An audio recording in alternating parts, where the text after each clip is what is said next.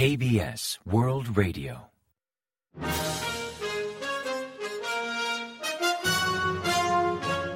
Informativo de KBS World Radio. Bienvenidos un día más al informativo de KBS World Radio. Les habla Javier Castañeda y tras el saludo les avanzamos los principales titulares del día 16 de diciembre. El bloqueo parlamentario congela los presupuestos para 2023. Celebran una ceremonia budista por las víctimas de la tragedia de Itaewon. Pyongyang prueba con éxito un motor de combustible sólido de alta potencia. OIEA promete implicarse más en el tema nuclear norcoreano.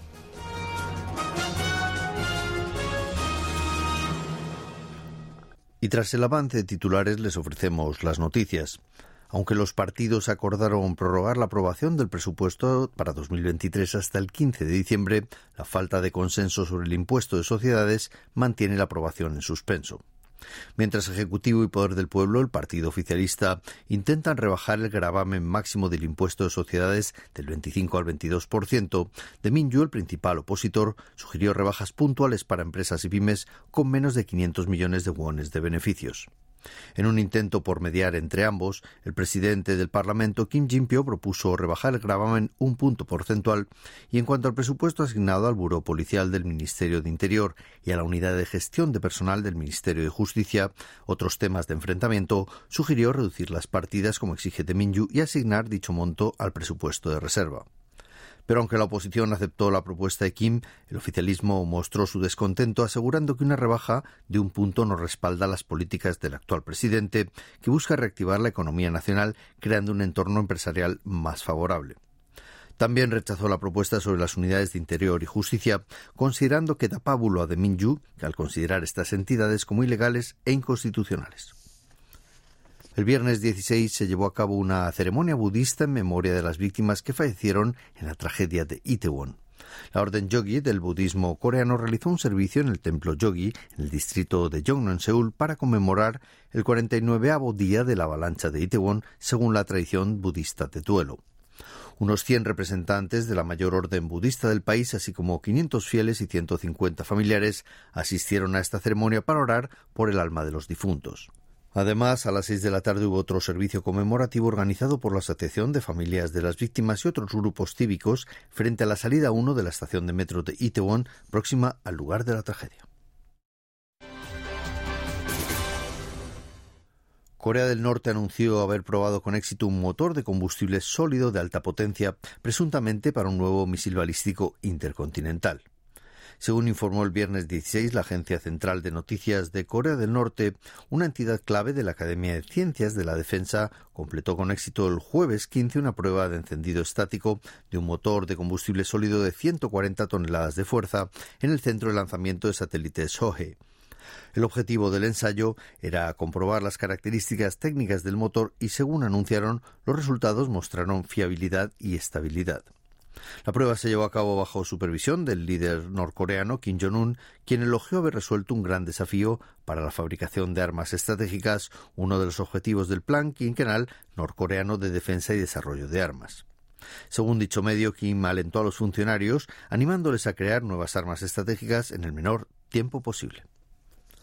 Rafael Grossi, director del Organismo Internacional de Energía Atómica, OIEA, afirmó en rueda de prensa el viernes 16 desde Seúl que está dispuesto a asumir un rol más activo ante el problema nuclear norcoreano. En su primera visita al país como responsable de OIEA, viajó a Seúl para reunirse con el presidente Yoon Suk-yeol y tratar varios temas con otros altos cargos, como el programa nuclear norcoreano o el vertido de aguas contaminadas de Fukushima al océano por parte de Japón. Respecto a Corea del Norte, Grossi explicó que el régimen sigue esforzándose por obtener material nuclear, pues las imágenes satelitales reflejan actividad en el complejo de Yongbyon y están reparando y renovando el túnel 3 del Centro de Pruebas Nucleares de Punggye-ri. Explicó que el OIA intenta obtener información más precisa sobre esas actividades mediante agentes y expertos de Corea del Sur y no descartó enviar un equipo de inspección a Corea del Norte si Pyongyang lo autoriza.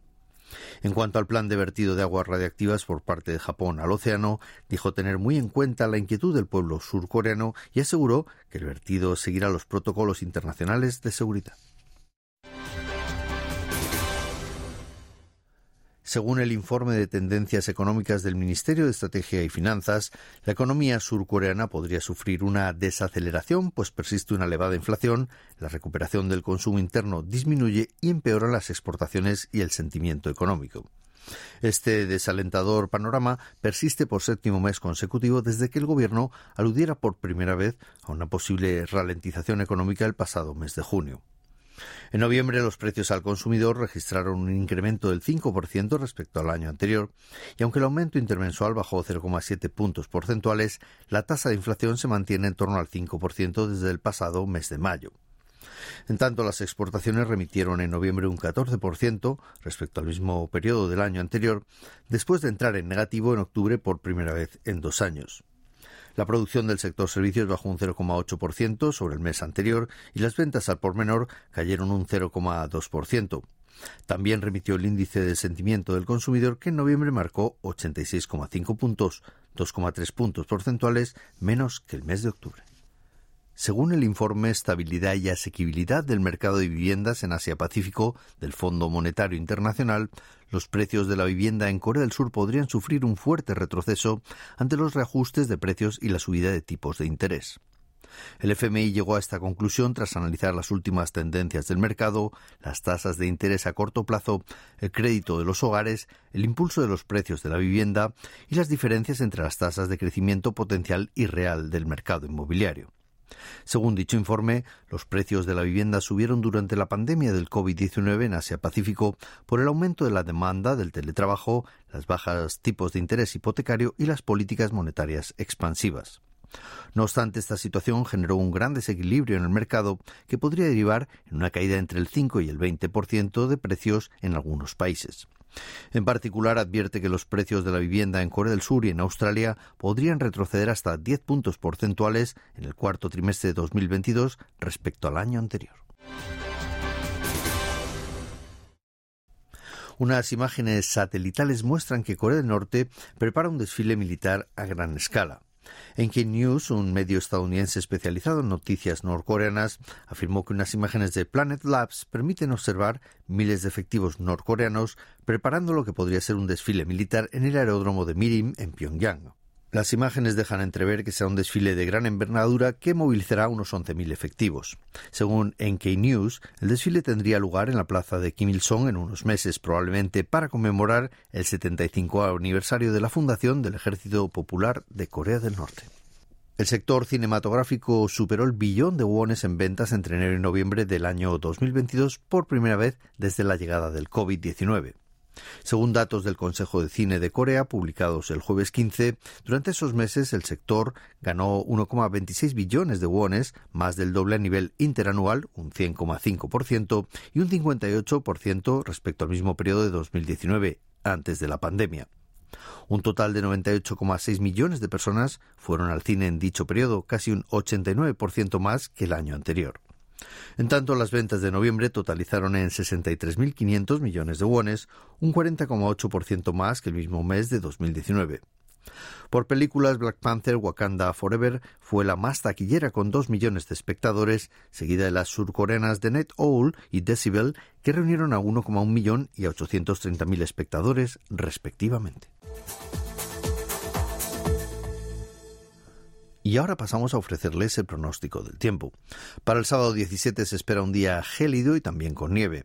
Las previsiones marcan entre 1 y 5 centímetros de nieve en Chuncheon del norte, en Cholla del sur y en Gyeongsang y también en la isla de Jeju, y menos de un centímetro en Seúl y alrededores y también en Gangwon.